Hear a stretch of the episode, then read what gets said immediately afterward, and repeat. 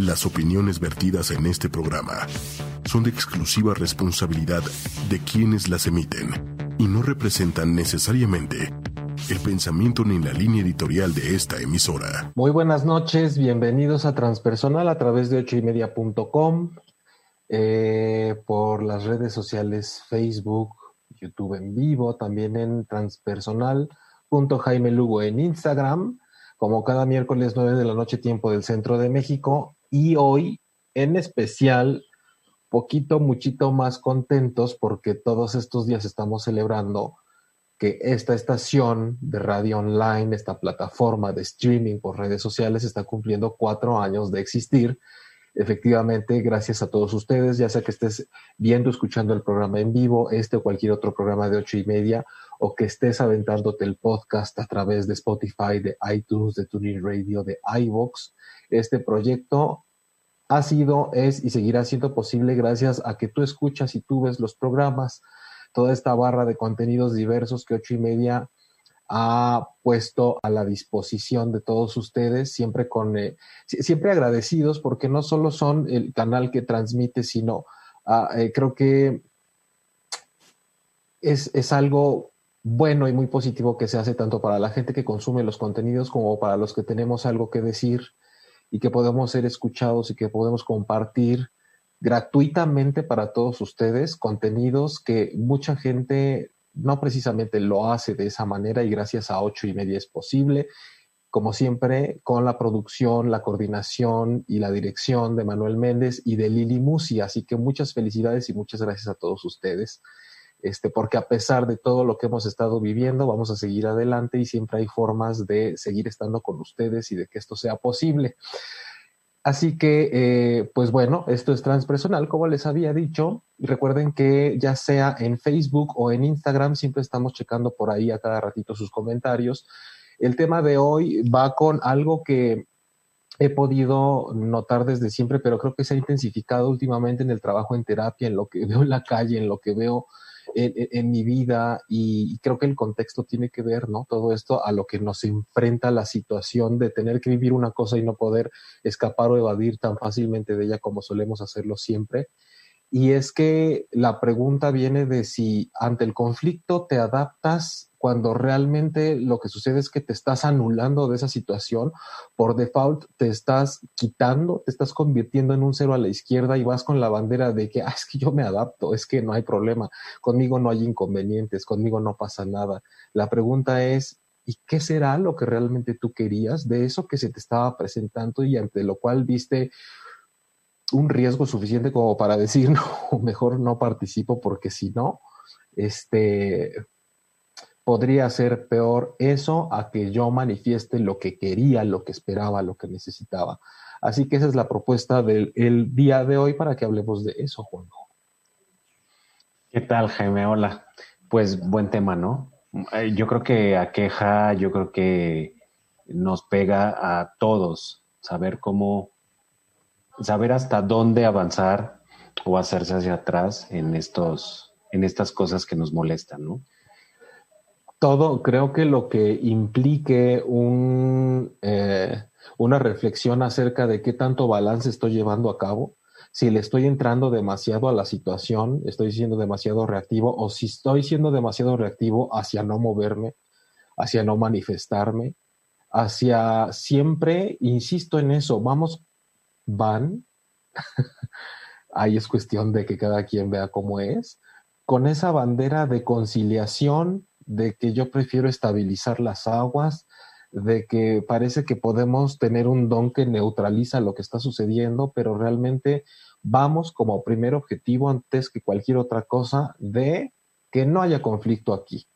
Y a veces nos dejamos en último lugar, nos autoeclipsamos. Entonces, estamos invitados a participar en el tema del día de hoy. Fíjense, que yo para abrirlo me, gustaría poner un ejemplo que es algo que me contaron en algún momento. Una persona me decía, fíjate que estaba haciendo un recuento de las parejas que he tenido, no de cuántas, porque ese no era el tema, ¿no? Sino todo vino a raíz de que una persona le preguntó, ¿te gusta ir a los conciertos? ¿A cuántos conciertos has ido en tu vida? La persona dijo, no, no me gusta ir a los conciertos, realmente no hay, no hay algo a lo que realmente a mí me agrade, eh, ningún tipo de música en específico, eh, no soy muy fan de ir a conciertos, pero ahora que lo preguntas, realmente creo que he ido más o menos a unos 10 conciertos en toda mi vida. Y de ahí esta persona tuvo un portal para entrar a una reflexión que era, he ido a 10 conciertos, pero a mí no me gusta ir a conciertos. Claro, conciertos a los que fui porque eran del agrado de las personas con las que yo andaba en su momento.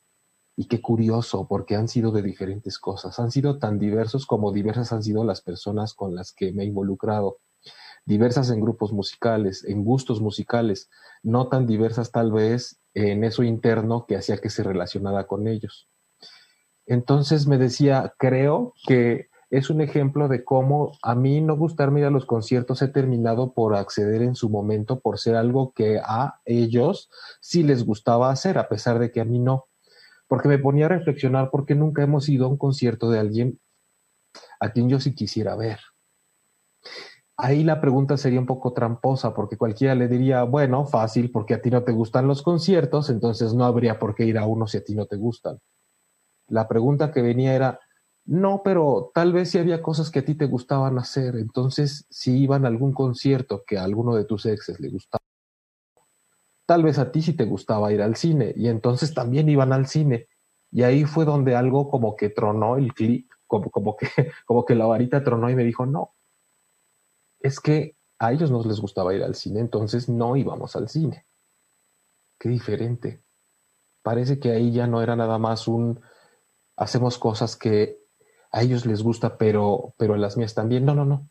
Ahí viene una reflexión de, creo que todas las veces que he estado involucrada con alguna persona, lo mío se queda en segundo lugar porque la forma en ese momento de ir al cine siendo que yo quería y ellos no, para mí el optar por ya no ir para que ellos no estuvieran incómodos haciendo algo que no querían hacer era una manera de adaptarme a la relación. Ir a donde ellos querían y yo no, pero no ir a donde yo quería y ellos no. Entonces, de ahí se desprendieron infinidad de situaciones y de conversaciones en donde pudo notar que hay muchas partes de su vida en donde cualquier cosa o molestia mínima que le causaba o inconveniente o tema con el que no estaba de acuerdo, había siempre un tope y un freno para manifestarlo, porque era más importante decir, esto me molesta y creo que es injusto, pero no lo voy a decir porque creo que generaría mucho conflicto. Entonces puedo adaptarme a lo que no me gusta, a eso con lo que no estoy de acuerdo y a lo, a lo que incluso puede llegar a perjudicarme. Y mucho que puede venir en el fondo de la historia personal de cada quien. Pero creo que es importante y es buen ejemplo porque a veces no notamos que estamos disfrazados de no tener conflictos y de que la, y de que la llevamos bien pero realmente estamos constantemente al servicio de evitar la incomodidad del otro y decimos que somos súper adaptables como cualidad. E, es que es un reflejo, ¿no? De cómo nos interrelacionamos con, la, con las demás personas. Porque también yo te podría decir, a lo mejor a ella le era muy satisfactorio el que el acompañar a su novio aunque no le gustara el concierto, pero a lo mejor le gustaba acompañarlo a él. Y a lo mejor del otro lado, no le molestaba que no la acompañaran a ella al cine. O sea, si queremos suavizar el tema. Pero si, si en esa interrelación ella se está dando cuenta que realmente se está anulando y que sí le hacía falta que la acompañaran y que sí le hacía falta dar algunos conciertos, pues entonces hay un tema importante ahí. A lo mejor esta misma anulación hizo que nunca lo expresara así de claro, ¿no? Y también está del otro lado la gente que, eh, que ni siquiera pide permiso, ¿no? Como que devora a la otra persona, como que la atropella, pasa sobre ella y sigue su camino. Entonces, pues es un reflejo nada más de cómo nos relacionamos unos con otros. Parece que, que de pronto se devoran, se devoran a los devorables. ¿no? A, quien de pronto puede uno asumir o ni siquiera alcanzar a prevenir si va a decir, si va a manifestar si está de acuerdo o no. ahorita que decías eso en cuanto a que me parece curiosamente, ahorita que lo mencionas así, una manera muy linda, muy tierna de adaptar precisamente la, la, en este caso la molestia que esta persona estaba manifestando de decir, me he dado cuenta que me la he pasado haciendo cosas que el otro sí quiere a pesar de las que yo no quiero o capaz de renunciar a las que yo quiero con tal de que el otro no se incomode. Cuando pone sobre la mesa esto de tal vez lo único que ella quería era estar con la otra persona, porque desde luego hay una relación en donde desean estar juntos. Y creo que eso es lo que puede empezar a empañar un poquito los asuntos personales de cada quien. Interesante cuando decías, incluso esta autoanulación podría estar llevando a la persona a no darse cuenta de cómo se está haciendo a un lado, cómo está teniendo que renunciar a lo suyo. el, otro planteamiento que sería interesante hacernos y que me gustaría que todos reflexionaran desde su lugar en qué partes en qué momentos y con qué relaciones y, en, qué instantes de su vida de pronto suelen a tal vez algo profesional, ¿no? Eh, hay gente que, que padece, diría yo, padecemos del lado contrario. De pronto es cómo le hago para no tener que estar a cada momento expresando todo eso con lo que no estoy de acuerdo, me molesta reactivamente, cuando bien podrías estarlo dejando pasar o que hay personas que incluso están anticipando que viene un conflicto y dicen, me voy a preadaptar para que en cuanto explote la bomba, simplemente yo pueda eh, ser, como decía, un estabilizador y decir que no hay problema, yo me voy a adaptar para que no haya broncas. Del otro lado también hay o habemos personas que decimos, nada más no me vayan a salir con esto porque inmediatamente ya sé cómo reclamar y a quién, como a quién dirigirme para frontalmente atacar la situación de tal manera que de los dos lados hay un conflicto y hay un reto importante. Eh, me ha pasado, o no sé si les ha pasado, reflexionenlo, cuando nos estamos dando cuenta de algo que nos molesta. Vas y lo cuentas a alguien. Fíjate que me sucedió esto, me dijeron esto en el trabajo, con mis vecinos, con alguien en la calle. Y en el momento en el que yo he cuestionado, cuando sucedió esta situación, como que te quitaron el lugar del estacionamiento, como que te empujaron, como que te bajaron el sueldo sin avisarte, como que te cambiaron, te movieron tus cosas, ¿por qué no decir nada cuando claramente fue un atropello, una injusticia, una cosa que ante la cual no te tendrías que haber quedado callada o callado? Entonces es muy curioso porque lo primero que me han dicho es, pues es que yo no quiero generar conflicto, es que eso significa que yo vaya y me pelee con la otra persona. Entonces es muy curioso cómo a hablar acerca de un pronunciamiento de eso con lo que yo no estoy de acuerdo porque me estoy quejando, uno inmediatamente dice, no, porque eso es conflicto, no, porque eso es pelearme, mejor me adapto y lo dejo pasar. Claramente, este análisis va dirigido a quien dice, efectivamente a mí me afecta quedármelo y me adapto como a medios chiles, nada más. Es que sabes que, Jaime, creo que parte fundamental de esto que, estás diciendo es el no identificar qué parte es tuya, qué parte es mía y qué parte es nuestra, ¿no? ¿Dónde está el límite? ¿Dónde, ¿Dónde se involucran las dos partes? ¿Dónde somos uno mismo? ¿Dónde somos dos personas distintas? Y si uno eh, no tiene un autoconocimiento, pues cómo va a identificar lo, que me corresponde a mí. Entonces termina uno revolcado por la situación. Y en los dos sentidos, tanto el, el, anularnos como el tú anular también. Es no identificar que hay un otro y que hay una entidad que conformamos las dos personas. Entonces, como no distingo dónde estás tú y dónde está esta entidad, pues nada más estoy yo, ¿no? Entonces creo que desde ahí tendríamos que empezar como a reflexionar eh, qué sentido o qué es lo que queremos para nosotros y qué parte de nosotros está comprometida con el, con las otra o con las otras personas, sea en el trabajo, sea en una relación, sea en la familia, sea con los amigos, y desde ahí empezar a movernos como con mayor claridad identificando qué es un gusto propio y qué es un gusto de todos y que me está absorbiendo. Hay, hay una cosa específica que, que comentan quienes diría yo padecen de esta falta de claridad en cuanto a qué es lo mío y cómo lo puedo comprometer, poner en juego, cuidar, defender, ofrendar, ¿qué puedo soltar?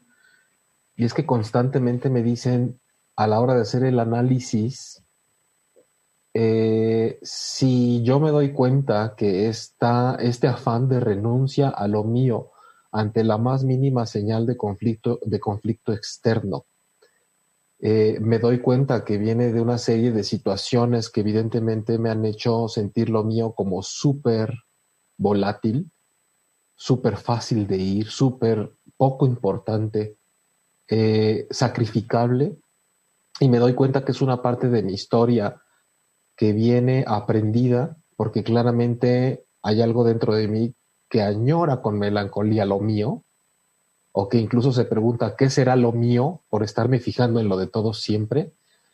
Y me preguntan, ¿qué pasa si yo emprendo este trabajo de análisis en donde me dé cuenta que eso no es tan yo, eso que yo creía que yo era, el que se adapta, el que suelta, el que van los otros primero?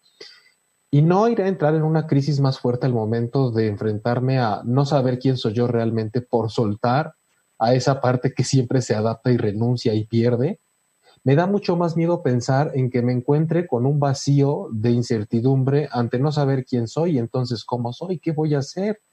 Porque algo que se pone en juego para cuando traemos esos asuntos internos es la certeza, porque eso sí es un común denominador, de que cuando yo empiece a pedir lo mío y a defenderlo, claramente es muy probable que me quede solo o que me quede sola, o que la gente cambie su forma de quererme, porque hay un factor que atraviesa como espada esta situación que siempre es la culpa. Estas personas cuando han hecho breves experimentos acerca de, vamos a ver esta película, no porque yo quiero ver esta, pero yo te invité y yo dije que queríamos ir al cine. Sí, tú querías venir al cine, pero ¿qué te parece si vemos esta, no la que tú querías? Bueno, está bien, veamos la que tú digas, aunque era mi día de ir al cine. Si hicieran lo contrario, viene como neblina esta espesa que te empieza a visitar poco a poco, que te cubre de pies a cabeza, que se llama culpa. Y entonces son personajes que no se pueden perdonar la culpa, no, no, no se pueden perdonar el hecho de que el otro esté empezando a sentir algo. Y entonces ahí es en donde mucha gente como que le truena la, no, la reversa y dicen, espérate, no, es que no sé para dónde moverme porque Incluso viene el comentario, muchas veces me han dicho, no será mejor que me quede como estaba, porque me está resultando muy difícil enfrentarme a dejar un personaje que, que dice que se adapta cuando realmente se convierte en un cero a la izquierda, que empezar a averiguar y a indagar quién soy. Porque evidentemente cuando vemos estos temas, pues han sido unos rangos de 25 a 50 años de edad. Estamos hablando de una amplia trayectoria de irlo haciendo de esa manera. Entonces no es nada sencillo. Sí, es que parte del autoconocimiento o, lo, a lo que te lleva el autoconocimiento es a tener una postura además. Y esa postura, claro que lleva ciertos riesgos. Eh, pero yo creo que también eh, eh, este tipo de carácter donde las personas pueden como soltar y pareciera que pareciera que están cediendo, tampoco quiere decir que esté mal o que ese es una, un, un camino negativo, porque hay personas que así encuentran también su personalidad, ¿no? Y se saben y asumen conscientemente el que el dar o el que, eh, digamos, lo hacía apapachar a la demás gente, los enriquece. Si esa es una cuestión consciente, y que no está generando un conflicto interno, pues creo que también podría ser un camino para, para definir una personalidad, ¿no? El, el punto aquí es que tengas una postura ante lo que está sucediendo una vez que te conoces. Sí, no solo es como conocernos y saber cómo somos, entrecomillado y ya. Siempre hemos dicho que después de enterarnos de las cosas, lo que sigue probablemente es, lo más complicado. Estamos llenos de, de, seres humanos que el autoconocimiento lo tienen a un nivel exclusivamente personal. Explico, porque mucha gente debe estar diciendo, claro, el autoconocimiento es personal, ¿no? somos personas. Pero, pero aludiendo al enfoque y nombre de este programa, ¿no? que es transpersonal, que es ir más allá de lo personal, atravesar y a través de eso, que, de esa persona que creemos que somos y que hemos construido. Cuando el autoconocimiento somos capaces de emprender un viaje más allá de eso personal, podemos darnos cuenta que si confiamos en eso, veremos que somos más que esos instantes en los que nosotros creemos que tenemos el control de quiénes somos y que evidentemente hay momentos en nuestra vida en donde si nos remontamos podemos encontrar formas de haber sido queridos, formas de haber sido guiados, de haber sido tomados en cuenta, para descubrir que evidentemente no me di cuenta y ya creo quién soy, que he sido, por cómo he sido, aunque parezca trabalenguas. El autoconocimiento viene a partir de que no solo eh, me concentro en mi carácter, por ejemplo, o en mi forma de ser cotidianamente, sino también en aquello que me dio forma, en aquello que me hace creer que si hago una cosa puedo perder otra, en eso que normalmente me hace entrar en una cuestión de entre la espada y la pared, en estas oportunidades, como decías tú, Juanjo, que no me doy, de experimentarme siendo como, sí, como me he construido y como me enseñaron, pero también ponerle un poco más, porque si no me convierto en una copia mal hecha de una cosa que aprendí y no afloró algo realmente genuino y algo que le da más propósito a mi vida que seguir haciéndome lo que me hacían a través de anularme ante otras personas. También hay algo que tenemos que aterrizar un poco, que es eh, cuando tenemos enfrente este reto de si me empiezo a manifestar, a expresar, y eso va en contra de lo que los demás conocen de mí, y conocen mis puntos de vista, mis inquietudes, mis negativas, mi, yo no quiero esto, sino que quiero esto, y esta vez no voy a poner lo tuyo en primer lugar y lo mío en segundo, parece que les estuvieras diciendo que se van a convertir como en el hombre mosca o en la mujer araña, como que van a sufrir una transformación y una metamorfosis que los van a dejar siendo bichos raros por dentro y por fuera. Y la verdad es que, calma, no se trata de que nos convirtamos en otras personas. Evidentemente hay personalidades que son más apacibles y más conciliadoras, mucho más intermediarias, que tienen esta madurez de saber cuándo manejar las aguas mansas, pero también cuando la tormenta y la vorágine te exige un poquito más de temperamento y más de posición y presencia ante un conflicto. Entonces, todo se ha tratado siempre de ver los contrastes que tenemos para ser más y no menos para no volver a acorralarnos en que si yo era una persona que me autoanulaba diciendo que más bien me adapto, no es que de repente me tenga que convertir en una persona que es intransigente y que de todo se queja y que se trata de imponer de hoy en adelante, desde que descubrí que puedo, entonces me voy a imponer a todos. Es que siempre hay que tener una dosis porque siempre nos está faltando algo. Siempre hay una cosa que podemos sumar, que se puede exponenciar, y eso cada vez nos va haciendo más ricos en formas de ser, de perspectivas, de reflejos, de opciones de cómo ser ante una circunstancia. Entonces también tenemos que relajarnos en ese sentido, porque luego, luego se ven como siendo una persona que no son y se trata de ampliar, de sumar. Sí, yo creo que estamos viviendo justo un, un periodo, un cambio social donde donde pareciera que te invita a la vida a, conocerte y a, distinguirte de los demás. Yo creo que anteriormente habíamos vivido, eh, eh, eh, nacías, te tenía, tenías que estudiar una carrera, casarte, tener hijos y así era tu vida, ¿no? Era, te la podían contar desde que nacías hasta que morías cómo iba a ser. Y creo que ahorita estamos teniendo una oportunidad de realmente ejecutar nuestra vida como la queremos. Y eso implica y eso nos obliga a tener un autoconocimiento y saber quiénes somos, cómo somos, eh, tener una postura y enfrentar, enfrentarse a la vida con, esa postura y, además, pues ser valiente al, al, afrontarla, ¿no? Porque no quiere decir que solo vas a tener una postura y que no va a pasar nada.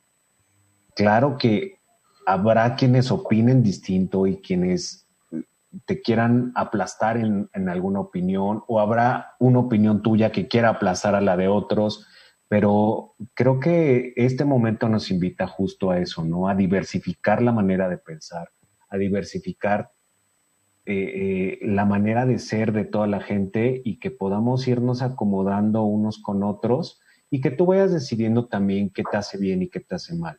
Yo creo que si tú llega un momento donde te das cuenta que algo te está anulando o el carácter de alguien te está anulando y no se puede acomodar, bueno, pues creo que es tiempo de que des un siguiente paso, ¿no?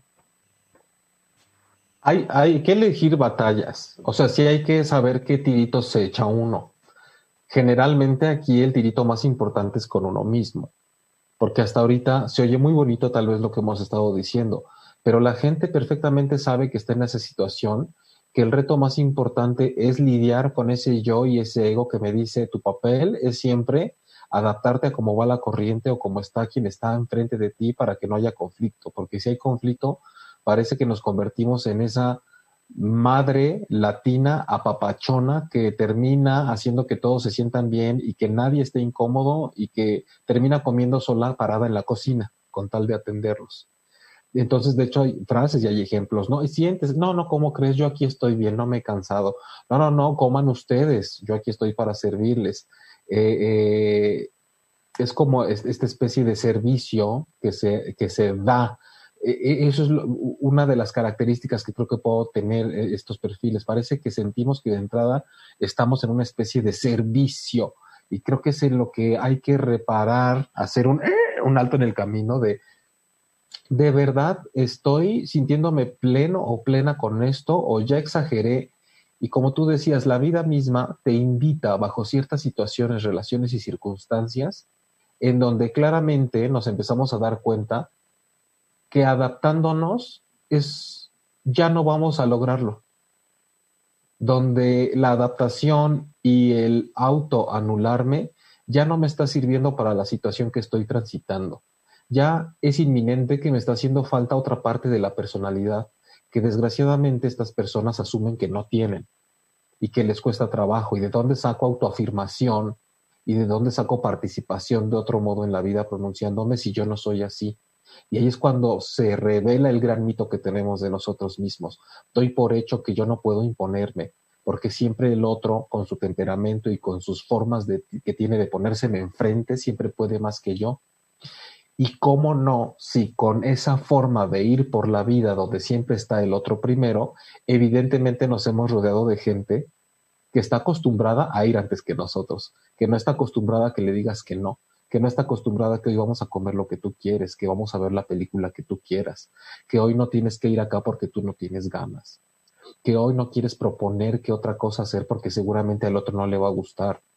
Entonces, definitivamente, Fíjate que siempre que, que hablo con, que llevo el tema más allá, como diciendo, oye, probablemente es algo que tenías que venir a aprender desde antes de nacer físicamente y es algo que te llevarás como conciencia y esencia a donde llegues y como sea que tenga que ser cuando la vida física acabe. Entonces hay gente que me dice, ah, muy bien, pero, ah, eh, pero la verdad es que a mí eso no me sirve mucho porque soy agnóstico. Entonces, de pronto, eso no es un obstáculo, ¿eh? lo digo aquí entre nos, porque hay mucha gente que dice, sí, pero yo, yo, yo no creo en esa forma de ver la vida, porque al contrario le digo, bueno, pues entonces ya te chingaste, porque si para ti todo se termina cuando te mueres, entonces vas tarde, vas más tarde que los demás, tienes menos oportunidades que los demás. Si tú crees que esto solamente es el instante en el que tienes un cuerpo, entonces más para ti. Es como cuando te la quieren, cuando te quieren limitar en un sentido y dices, no, te limitas tú, porque ahora con más razón vas contra reloj y tienes el, el reto más importante de tu vida, que es que esto no trascienda a otra etapa. Tu prueba es esta, te la acabas de poner de este tamaño cuando puede ser muy amplia, entonces ahora tiene más tarea usted. Se le juntó la chamba en menos tiempo. Entonces, más allá de nuestras creencias espirituales, religiosas acerca de la vida, cosmovisión, hay que tomar en cuenta que lo que se está presentando en el aquí y ahora nos da señales de lo que nos toca hacer. Yo le empezaría a decir a la gente que nos está viendo, si te encuentras en esa situación, no tienes que buscar tantos motivos para saber si está bien o está mal ser como eres o experimentar la otra forma de pronunciarte ante la vida y a los demás.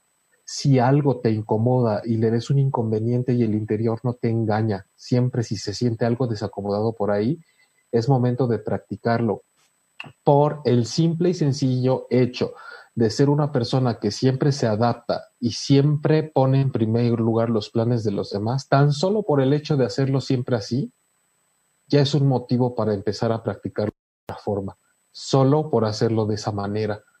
Tal vez no porque sea lo peor que te ha pasado y tal vez no te genera tanto sufrimiento, pero solo por el hecho de que lo hagas así siempre, ya vale la pena que vayas a sentir, la pena que se sienta hacer lo contrario, que sí lo intentes y que diversifiques la forma en la que te despliegas en esta vida, ¿no? Sí, que además no se trata de una lucha de poderes, ¿no? Tampoco. Tampoco se trata de estar siempre confrontando a quien, a quien tenga una opinión eh, sobre la tuya. Yo creo que es eh, qué tan cómodo me siento en donde estoy y conviviendo con los que estoy. Y si no te sientes cómodo ahí, por cómo te están tratando o por cómo se están dando las condiciones de, convivencia, pues creo que también parte de esa postura que hablábamos, pues es tener que moverse. Y va, y, esto va como incrementando en dificultad, ¿no? Primero, autoconocerse, que ya, ya, ya implica algo bastante difícil. Segundo, pues tener una postura sobre ello. Que bueno, más difícil todavía. Y después de eso es enfrentar todo lo que se va a mover con ello, ¿no? Entonces, definitivamente cuando uno tiene una postura firme y apoyada en un autoconocimiento, se van a mover las cosas de afuera.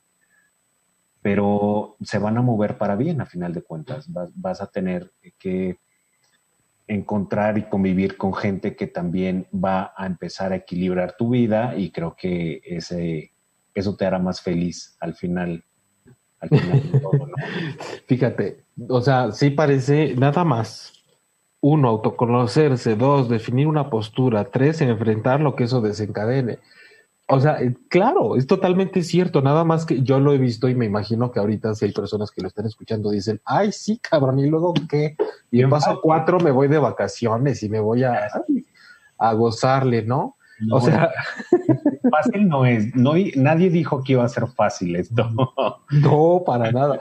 O sea, eh, por un lado, qué bueno que existen las palabras para hablar de ello, pero por otro lado, esto es una experiencia en la que lo, he vivido en carne propia, lo he visto también.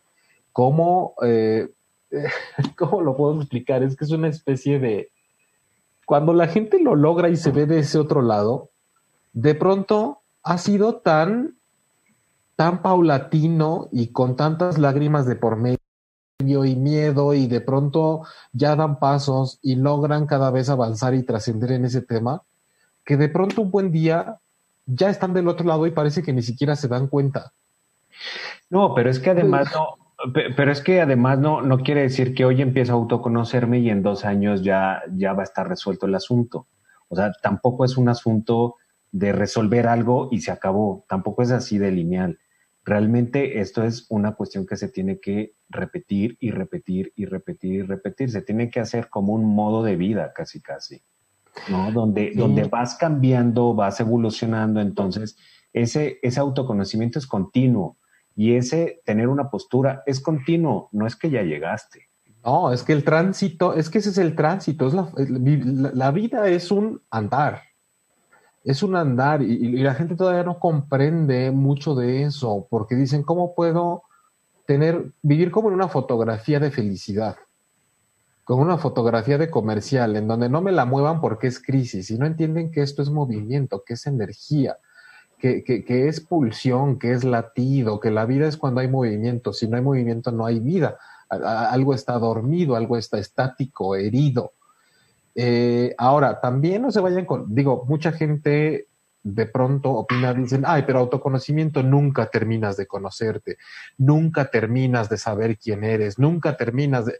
No, no, no, no estamos a nivel filosofía de, ah, pero ¿qué es el ser? Pero el ser nunca llega a conocerse a sí mismo, no empecemos como con mame de ese tipo tampoco, ¿no? Estamos hablando claramente de llegar a un nivel más profundo, de poder definir me, de poder autodefinirme y de los límites que yo mismo me impongo a la hora de que cito cosas que he escuchado por ahí, soy una persona que no puede decir lo que quiere, que no puede decir lo que no le gusta, que no puede decirle a una persona una vez que ya sabe que algo le incomode, tener la puntada y alcanzarse el atrevimiento de decirle que, de, de, proponerle si vamos a tal lugar si sé que no le gusta. Y entonces es más fácil que yo acepte siempre lo que no me gusta. Y es que sabes qué, sabes qué pasa muchas veces con, con, con, ese tipo de carácter, que lo pones afuera. Es, no es, yo no puedo decir lo que yo quiero, es no me dejan decir lo que yo quiero. ¿No? Entonces, claro, es que no me dejan, no, no, no, no, no me, eh, no me dan chance. Y del otro lado es, pues, ¿cómo voy a saber lo que quieres si nunca lo dices? Entonces yo digo lo que, lo que, lo que quiero. Ah, y cuando lo dices, sí hay manotazo. Entonces la otra parte también tiene cómo reafirmar, ya ves cómo no puedo decir nada, porque en cuanto lo empiezo a decir luego, luego me bloqueas. Y entonces yo me imagino la vida diciendo, pues, ¿qué querías? ¿Que fuera tan fácil empezar a hablar y pronunciarte después de tanto tiempo que no lo haces? ¿Qué, ¿Qué crees que las otras personas también están a disposición de cuando se te ocurre a ti empezar a hacer las cosas distintas? Evidentemente no. Siempre tenemos que pensar en esa posibilidad de que la vida está esperando cosas de nosotros también, no de que nada más estamos nosotros pidiendo cuándo puedo empezar a ser asertivo y expresarme, cuando, cuando la vida me lo permita, cuando empiece a conocer gente que esté dispuesta a escucharme, porque la langosta sabe que tiene que cambiar de, de exoesqueleto cuando ha crecido lo suficiente para que sienta que el que ya tiene le aprieta y la incomoda y no la deja ser. El dolor le avisa cuando tiene que irse debajo de una piedra a expulsar esa capa que la cubre para empezar a generar una nueva.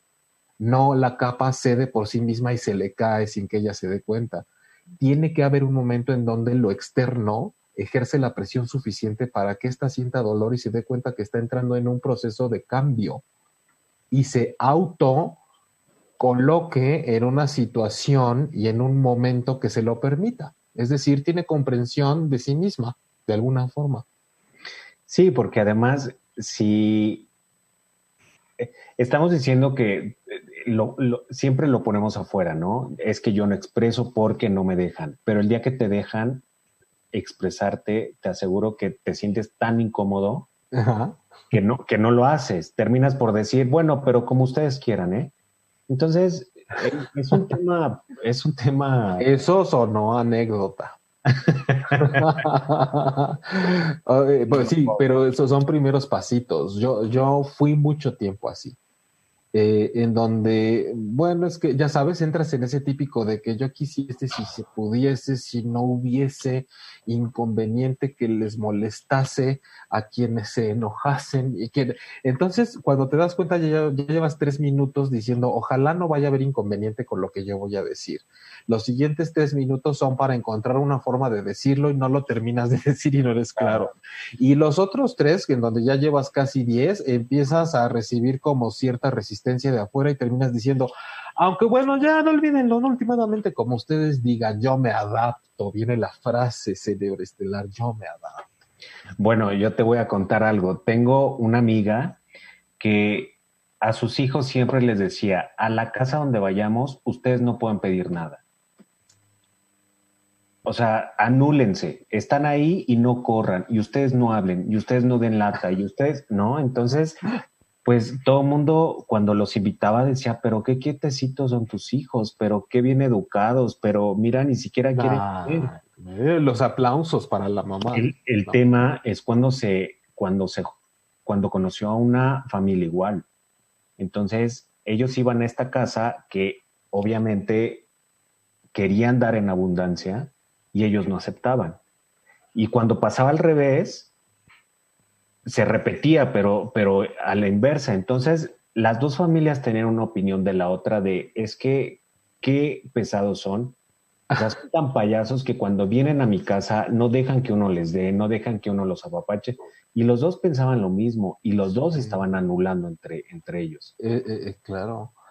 yo, no, yo no puedo ignorar que ese es el inicio de la historia en muchos adultos, en donde más bien quedó al servicio de las necesidades de mi mamá o de mi papá de quedar bien. Y entonces es el paso uno para tener que olvidarme de quién soy y de qué quiero y de cómo lo haría y de cómo me comportaría y de qué me gusta. porque primero está cumplir con las reglas que hacen sentirse bien a mamá. Ahí estoy haciendo quedar bien a papá y eso es más importante. Y eso es algo que mucha gente no nota.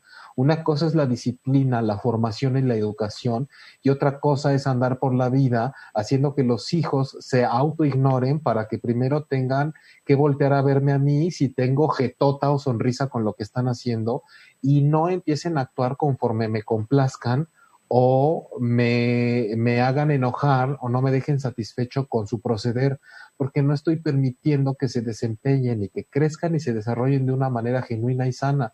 Lo vemos en estas personas que dicen que también se adaptan y cuando les preguntas una cosa que tiene que ver incluso con cubrir necesidades básicas fisiológicas como tienes hambre, y lo primero que hacen es voltear a ver a la amiga. o al amigo y dices, ay, se te, te, robaron a la mamá, ya lo ibas a volver a ver a tu mamá para ver si tienes hambre. Y como diciendo, como diciendo, ¿tenemos hambre? Sí, no, tengo hambre, ¿no? O sea, es como, ¿por, qué tienes que buscar un referente, incluso con la mirada, cada vez que es una pregunta enfocada a quién eres y qué sientes y qué te gusta? Y es que eso que mencionabas como ejemplo son los inicios y las bases de una personalidad que va a estar acostumbrada a por default, yo no sé a quién va a poner primero, pero lo que sí es un hecho es que va a buscar a quién poner primero, antes que a sí misma, antes que sus propias necesidades, porque la experiencia de haber dejado contenta a mi madre haciendo lo que ella quería y no lo que yo necesitaba, ya me da la sensación de que gracias a eso soy amado o soy amada, soy validado, soy validada, soy aceptado. Por eso se complica tanto en, lo posterior en la vida adulta, sacar y expresar tanto lo mío, porque eso significa que corro el riesgo de que me desaprueben y de que no me quieran. Tal vez estoy haciendo la ruta muy sencilla y sintetizada en este momento, pero es que así sucede. Y si a eso le sumamos, como ha habido algunos casos de ciertos niveles de abuso sexual en la infancia o en la adolescencia, en donde además la persona da por hecho que no puede decir nada acerca de lo que le está pasando, sé que está mal, sé que no me gusta, sé que no está bien, pero por otro lado también sé que no podría decir nada porque no está bien que lo diga. Entonces, con esa y otras muchas situaciones se va reforzando el no está bien que yo diga algo que sé que no está adecuado sucediéndome, porque le puedo causar demasiada incomodidad y daño a los demás. Sí, es justo ahí el tema de, de anularse. No es un tema de entiendo que esto es lo que me gusta y me siento bien con ello, si no es un tema de que te, te, te molesta, te, te, duele, te lastima, ¿no? Hiere, efectivamente. Entonces, son, son, em, son temas dentro de los temas, dentro de los temas. Pero creo que la importancia de platicar este tema hoy, de pelotearlo y de que nos estén escuchando, es definitivamente que sepan si hay esperanza, es que se los juro, si hay esperanza, si hay si hay un después de. Es como salir del cascarón, sí se tienen que romper cosas importantes, sí, sí se ponen a prueba muchos amores, muchas amistades, muchas relaciones. Pero pónganse a pensar que si les duele la forma en la que lo han llevado a cabo hasta ahora, evidentemente las relaciones que hay en gran mayoría corresponden a esa forma de ser. Y entonces también a veces es tiempo de poner a prueba a los demás y ver qué tanto pueden sostener aquello que nos hemos dedicado a sostener solos, cargando el mundo a cuestas eh, sí hay cómo hacerle, sí es posible. Eh, el reto que tenemos todos enfrente es sacar ese personaje que somos adelante. Solos es difícil, es un mito de que tenemos que poder solos con todo esto. Para eso existen diferentes acompañamientos, terapias, todo, lo que ustedes encuentren y tengan a la mano y puedan ir experimentando, siempre va a ser de gran utilidad. Eh, porque les digo que es un mito esto de que tenemos que poder solitos con lo que nos está sucediendo, no es cierto no tenemos por qué poder solos. Eh, te late si aprovechamos estos minutos para leer un comentario que está por ahí y para hablarles de otra cosa antes de cerrar el programa. Erisandes Isa dice, ¿y cómo se le hace para expresar mi sentir cuando lo que me preocupa es el hacer sentir mal al otro? Eso es lo que me frena a la hora de querer expresar. O sea, por lo que entiendo es que la frena a hacer sentir mal al otro, que es como lo que estábamos diciendo hace unos minutos. No, pero espérame. porque, porque ella dice, es que yo creo que voy a hacer sentir mal al otro. O sea, ni siquiera lo has hecho sentir mal porque no lo has dicho, porque no intentas decirlo. Y si se siente mal el otro, háblenlo. Oye, esto que acabo de decir, ¿por qué te lastima?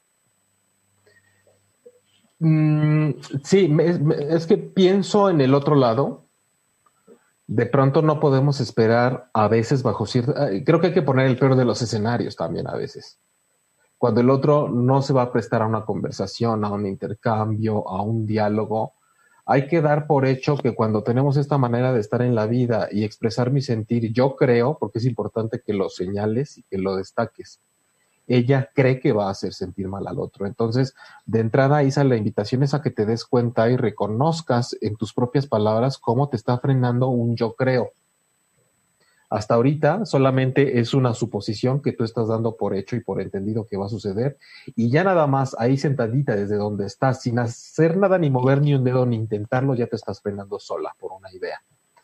Número dos, evidentemente, si es un patrón y sabemos que todo tu, tu contexto está salpicado, impregnado de esa forma de ser, pues no sería difícil pensar en personajes externos que van a brincar y van a sacar las uñas en cuanto les exprese su sentir y que te harán ah, todo lo posible por decir si me lastimaste, qué cabrona eres, qué mala onda, cómo has cambiado, pinche payasa, tú no eras así, ¿no? O sea, todo lo que implique hacer mal por estar expresando tu sentir. Tenemos que estar preparados para eso. Yo te diría, si lo haces y eso sucede, entonces nunca sacrifiques el haber expresado tu sentir por lo que te está devolviendo esa persona al sentirte culpable o tal vez ni siquiera te está echando la culpa. Mucho puede estar nada más en ti. Hay gente que expresa su sentir, la otra parte se queda como con un poquito de incomodidad ante lo que le dijeron y tú te das la vuelta y tú solita te sientes mal. Si eso además está reforzado con que la otra persona te hace sentir mal y te hace sentir culpable, yo te recomiendo que experimentes algo por primera vez en tu vida, que es no tratar de resarcirlo y no echarte para atrás y no decir que siempre no era eso lo que sentías, ni cambiarlo, ni ponerlo del otro en primer lugar, sino tratar de sostener el espacio y lo que se siente con esa culpa y ese malestar, para que puedas por primera vez experimentar cómo se siente el haber dado voz a eso mío interno, con todo y la culpa y con todo el arrepentimiento y el remordimiento que te puedan venir Además, tú estás en un proceso terapéutico y tienes en dónde ser contenida y tienes en dónde expresar aquello que te quedó como sensación de ese experimento que haces. Pero siempre la tarea va a ser hazlo como no lo hayas hecho antes. No te vas a morir, no te va a dar un infarto ese día por lo que hiciste, no vas a amanecer ahorcada, no vas a... O sea, también hay que, hay que entrarle, hay que estar dispuestos, ¿no? y no es lo mismo que lo intente un chico de 13 años, una mujer de 35, un hombre de 50, siempre tenemos más herramientas incluso, ¿no? Con, con lo cual poder entrarle al experimento. Y no expresamos nuestro sentir por cuidar al prójimo, mejor nos callamos, dice Soy Clau. Eh, sí, es interesante que digas por cuidar al prójimo. Eh, a veces, Clau, lo hacemos también paradójicamente por cuidar a No quiero sentirme mal con lo que el otro me vaya a decir por yo haber expresado mi sentir. Como yo no quiero recibir ataques ni amenazas ni cosas que me hagan sentir culpable, me protejo de esa forma y por eso no expreso mi sentir. Una forma a veces es, tienes razón, por procurar a los demás, pero a veces bien puede ser por yo no quiero recibir un daño, yo no quiero sentirme mal, por lo tanto me voy a dedicar a adaptarme y hacer lo que todos quieran. Porque si saco lo mío, algo va a venir y yo me voy a sentir mal, me tengo que cuidar también, ¿no? Exacto. No te escuchas, no te escuchas. Eh, pero, ah, ya estás ahí digo que si lo llevamos un poco al extremo también es estas historias de violencia extrema que viven ciertas personas, ¿no? Donde se anulan, se anulan, se anulan por pensar que si se mueve algo se va a poner peor, ¿no? Cuando realmente ya, se, ya está muy mal el, el asunto. Sí, claro, siempre puede estar peor, ¿no? Yo creo que es parte de la filosofía cuando estamos de ese lado, siempre se puede poner peor. ¿Y cuál es la forma de ponerse peor? Si aparte voy yo y vengo a decir que yo no estoy de acuerdo en algo, que esto me lastima o que ya estuvo bueno. Entonces, en, en pocas palabras, sí me gustaría resaltar que sí efectivamente vemos que siempre queremos proteger algo, queremos proteger al otro, queremos protegernos a nosotros mismos de la incomodidad que significa que los demás nos ataquen, pero también, como lo decía Isa, eh, yo no quiero sentir esa culpa que me da saber que incomodé al otro expresando mi sentir. Pero nada más es cosa de notar, de discernir y de ser bien sensatos con nosotros mismos. Llevo mucho tiempo haciéndolo así y no es justo que yo asuma que estoy al cuidado del bienestar emocional de los demás a un nivel en el que sacrifique tanto lo que yo estoy sintiendo y lo que yo opino.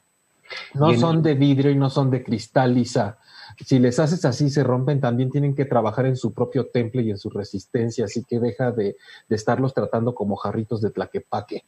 Exacto, es justo, justo lo que decía al principio, que hay, que hay que identificar dónde estoy yo, dónde está el otro, o sea, de lo que voy a decir que le toca a él y, y dónde estamos involucrados los dos, ¿no?